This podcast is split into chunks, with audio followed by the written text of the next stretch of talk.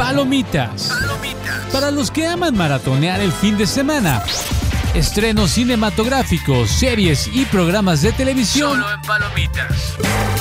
Comenzamos. ¿Qué tal amigos de Reporte Indio? ¿Cómo están? Espero que se encuentren muy bien y bienvenidos a una nueva edición de Palomitas, el podcast donde le hablamos de todo lo de las películas y series, todo, las- todo el contenido, las reseñas, nuestras opiniones, todo lo pueden encontrar aquí.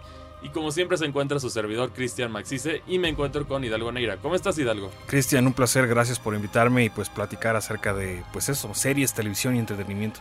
Y bueno, aquí vamos a hablar, les traemos un tema de justo Amazon ha estado apostando recientemente a diversas series. Sabemos que una tuvo una inversión muy grande y fue un desastre bastante Sí. grande también.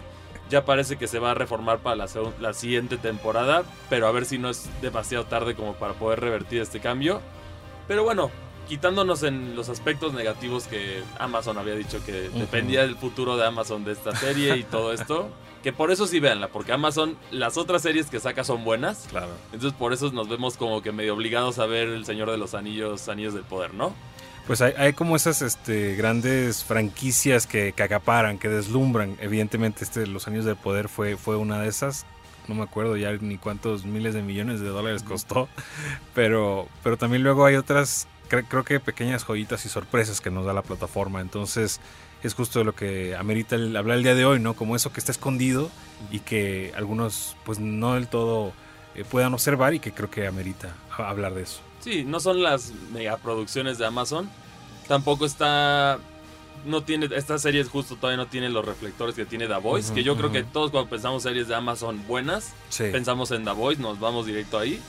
Pero bueno, esta es una serie que se llama Peripheral, que está bastante interesante, protagoni- protagonizada por Chloe Grace Moretz, que básicamente ella la reconocemos de diferentes películas. Kick-Ass. estuvo en el eh, Kick-Ass es como su mero mole, Sí, claro. pero también estuvo en, en el remake de, de Carrie, aunque no fue tan bueno. O sea, ha estado haciendo uno que otro papel, pero siento que este papel ya la ve como ya maduró, ya, Sí, ya es sí, otra sí. persona, ya tiene mejores habilidades de actuación. se- le queda muy bien el papel a mi parecer, los acentos que tiene que hacer son padres. Claro. Y bueno, esta serie, el- la temática es ciencia, ciencia ficción, tenemos en algún sentido realidad virtual, todo este tipo de conceptos que poco a poco nos estamos adentrando en nuestro propio mundo, pero lo que enseñan aquí ya es otro nivel, ¿no?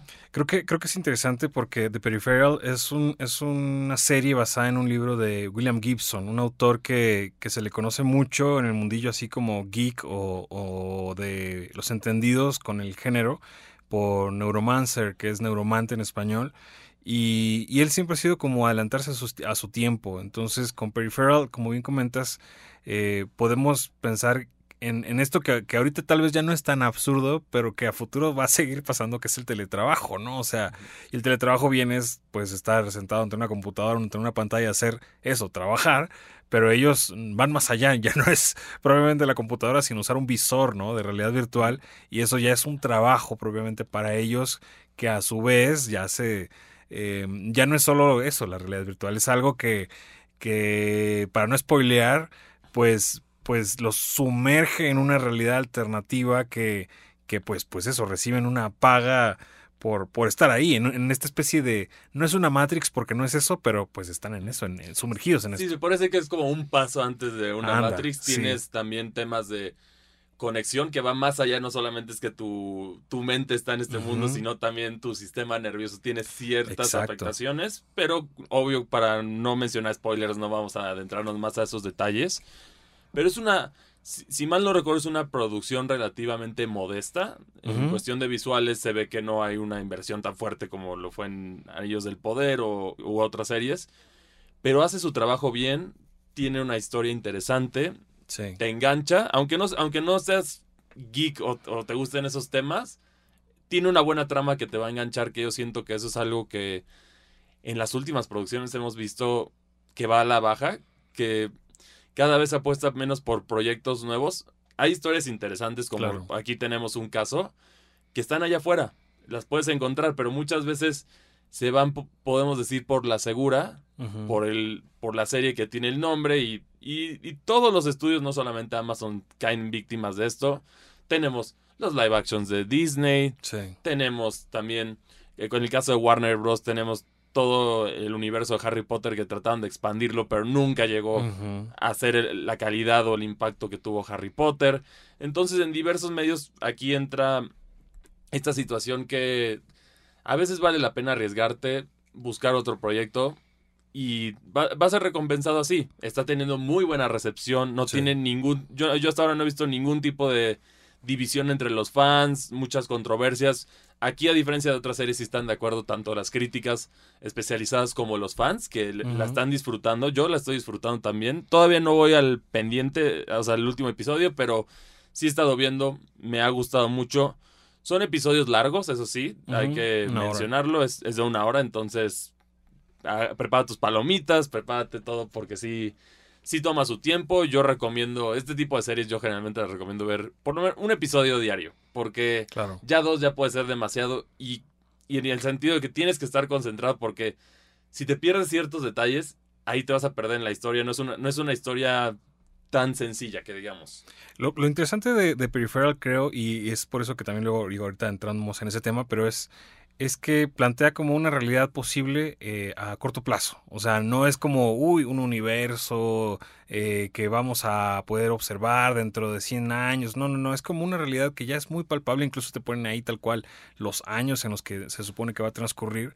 Y, y pues es una casi distopía que, que está ocurriendo en este momento. Sabemos que hay cuestiones ahí un poquito de cambio climático que todavía no quedan del todo claras, que el mundo eh, algo, algo ocurre, digamos que hay un parteaguas, una especie de, pues pareciera como una especie de pandemia al estilo de lo que acabamos de pasar en este momento. Países completos desaparecen, por ahí hay contexto, o sea, es un spoiler sin contexto, pero por Exacto. ahí mencionan Paraguay, había un país que se llamaba Paraguay. Y que ya nadie conoce. Exacto, entonces ya esto indica que algo grave pasó, que cambió el mundo drásticamente.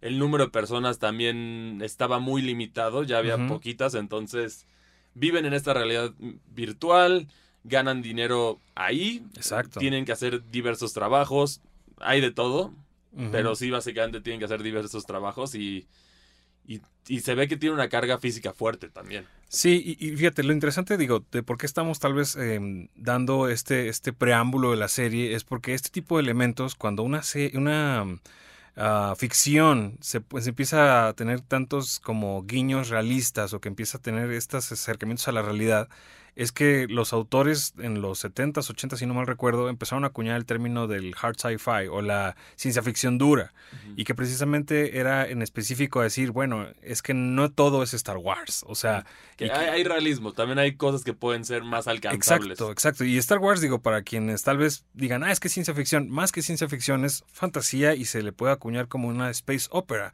Y es algo, ese es su término real. Entonces, digamos, para. Y está perfecto, digo, a mí me encanta Star Wars.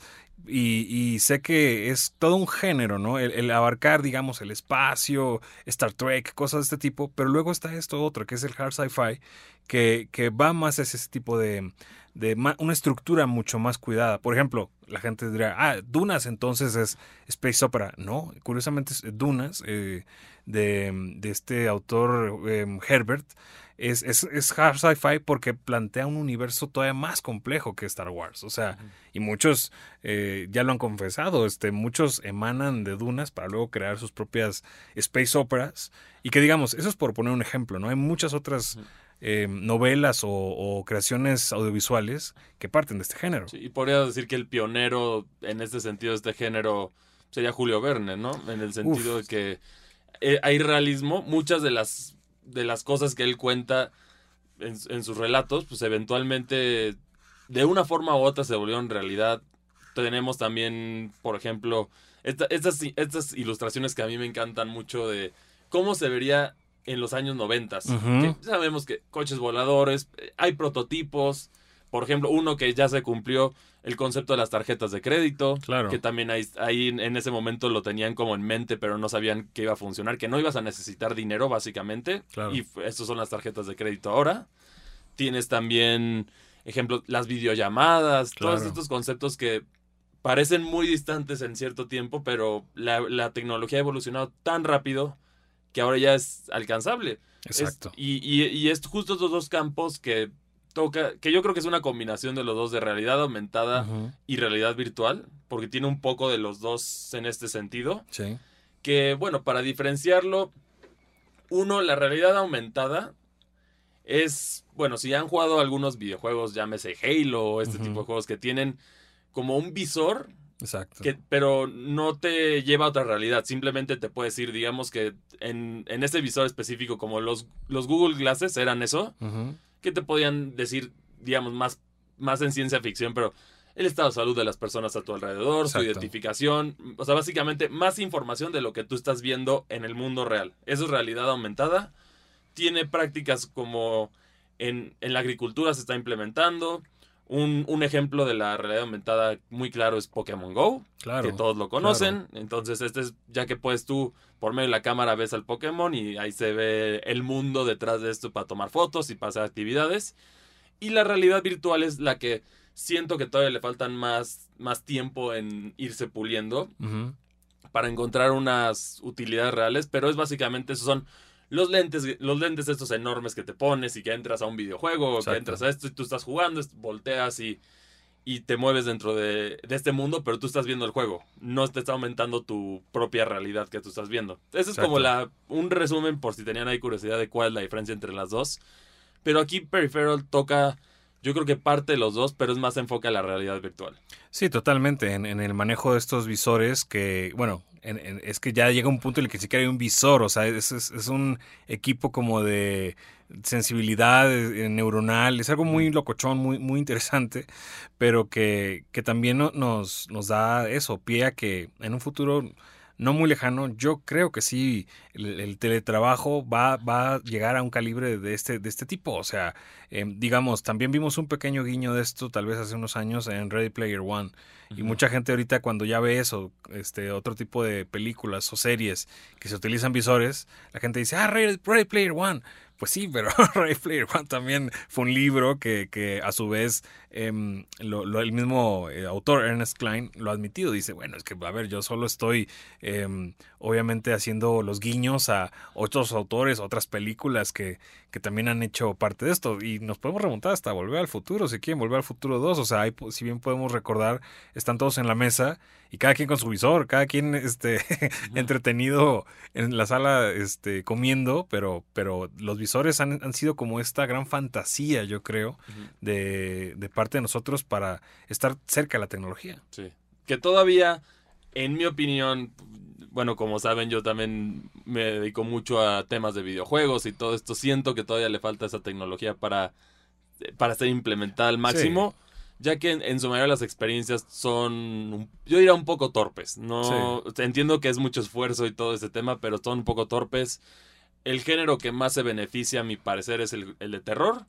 Porque no te puedes no, no te puedes cubrir los ojos, no te puedes esconder claro. pero en otros géneros siento que es muy molesto el, el agarrar las cosas, todo esto todavía no se implementa bien y, y hay muchos accidentes. Claro. Incluso a mí en una, en una expo que fuimos hace mucho casi me, casi me voy, casi me caigo por completo por tratar de escalar unas escaleras virtuales en lo que estaba ahí parado. Entonces sí, de que puede pasar accidentes, pueden pasar, entonces por eso todavía les falta ciertos ajustes a esa tecnología.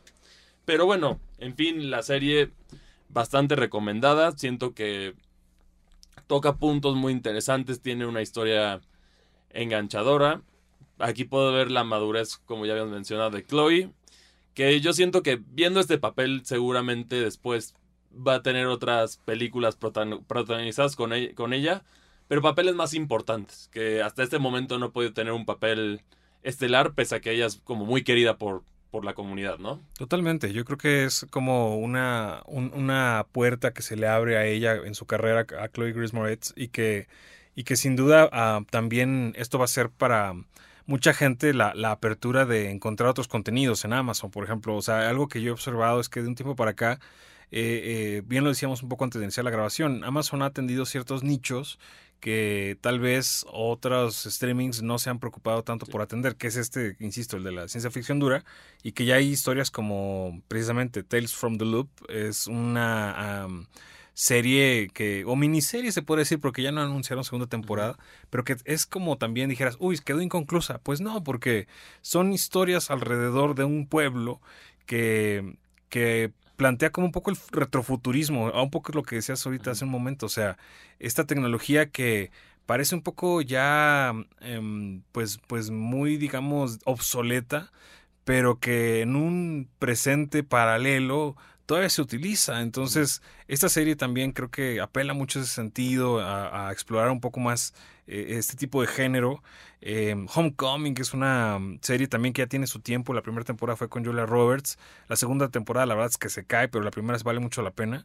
Y que también plantea eso, un escenario como presente, alterno, em, que nos puede realmente sacudir bastante, porque es una historia escabrosa ahí que tiene que ver con la psicología y demás. Entonces, creo que Amazon está apelando a ese público. O sea, claro que están las grandes audiencias para seguir con The Voice, para seguir con eh, el, em, Lord of the Rings, con los sonidos de poder. Pero estas, estas producciones y que ahorita Peripheral las está encabezando. Así es, porque justo lo que decíamos, la calidad. Aquí se ve la calidad en esta serie, cosa que, que ya han demostrado a todos los estudios, no solamente Amazon, que puedes aventarle miles de millones de dólares a producciones, pero si no están bien, si no tienen un buen guion, si no tienen estas partes o, bus o no buscas de plano conocer el material. Exacto. Con las adaptaciones específicamente, pues vas van a tener desastres. Exacto. La pregunta es cuántas más adaptaciones desastrosas va a tener la industria de televisión y de cine para darse cuenta, oye, a lo mejor ya, ya es hora de que paremos de hacer esto y empezamos a innovar de nuevo, ¿no? Claro. Porque, a ver, ya a Disney ya se le está acabando su lista de películas animadas. Por hacer live action. Por hacer live actions. Antes de entrar a la fase de animación en, 3D, que eh, seguramente si esto, si, se acaban estas van a empezar, veremos en un futuro seguro Frozen, veremos todas estas, películas. Pero bueno, a Disney básicamente en este caso le quedan la época oscura de Disney, que es, es, un tema interesante, que son producciones que no pegaron mucho en el cine. Tenemos el caso de, del Planeta del Tesoro, de Atlantis, el Imperio Perdido, y más atrás tenemos el The Black Cauldron, que son, son esas yo siento que son las que merecen una segunda oportunidad en lugar de darle a los clásicos que son clásicos por algo, ya están perfectos. En el caso del Señor de los Anillos, a lo mejor aquí, en lugar de meterte a fuerzas a una historia y, no, no respetar el canon establecido y todo esto que para los fans es muy importante, ellos son los que te van a ver, entonces pues, romper con eso nada más vas a crear controversia por crear controversia. Y entonces a veces es bueno buscar en otras partes, como nosotros también a ustedes como usuarios les recomendamos buscar otras series que no sean las titulares, por lo menos en Amazon Prime hay contenido prometedor. En el caso de Netflix es más difícil porque sí hay, ahí sí es encontrar un, un alfiler en, el pajal. sí, sí, es difícil por la enorme cantidad de contenido que hay de cualquier cosa que se te ocurra. Entonces encontrar una que digas, esta es la serie, a menos de que ya sea el momento que ya se hizo viral como lo fueron las producciones extranjeras. Sí, claro. Que fue el caso de Dark, el caso de también del juego del calamar, que a menos de que ya estén en ese punto, te aseguro que no hay manera de que las hubieras encontrado cuando las, al momento que salieron. Sí, que bueno, ahí también es muy cuestionable que Netflix, ¿cómo, cómo es que de pronto algo se hace viral? ¿Se hace viral porque lo dice Netflix o se hace viral porque lo hacen los usuarios? Entonces, eso también lo podemos ahí escudriñar y siempre ha sido un tema ahí de doble filo. O sea, y creo que ese es el punto. Netflix a veces eh, manipula su gusto, eh, las tendencias, y, creo que hay otras em, plataformas que es, es distinto, o sea, sus, sus, series o sus películas salen a relucir más precisamente por lo que opina el público, bien lo decías tú, o sea, con Peripheral ahorita no hay nadie que le esté tirando eh, negativismo porque la, serie va bien por sí misma. Y es una buena adaptación. Exactamente. regresamos a este ciclo eterno de batalla con las adaptaciones que ya hemos tenido.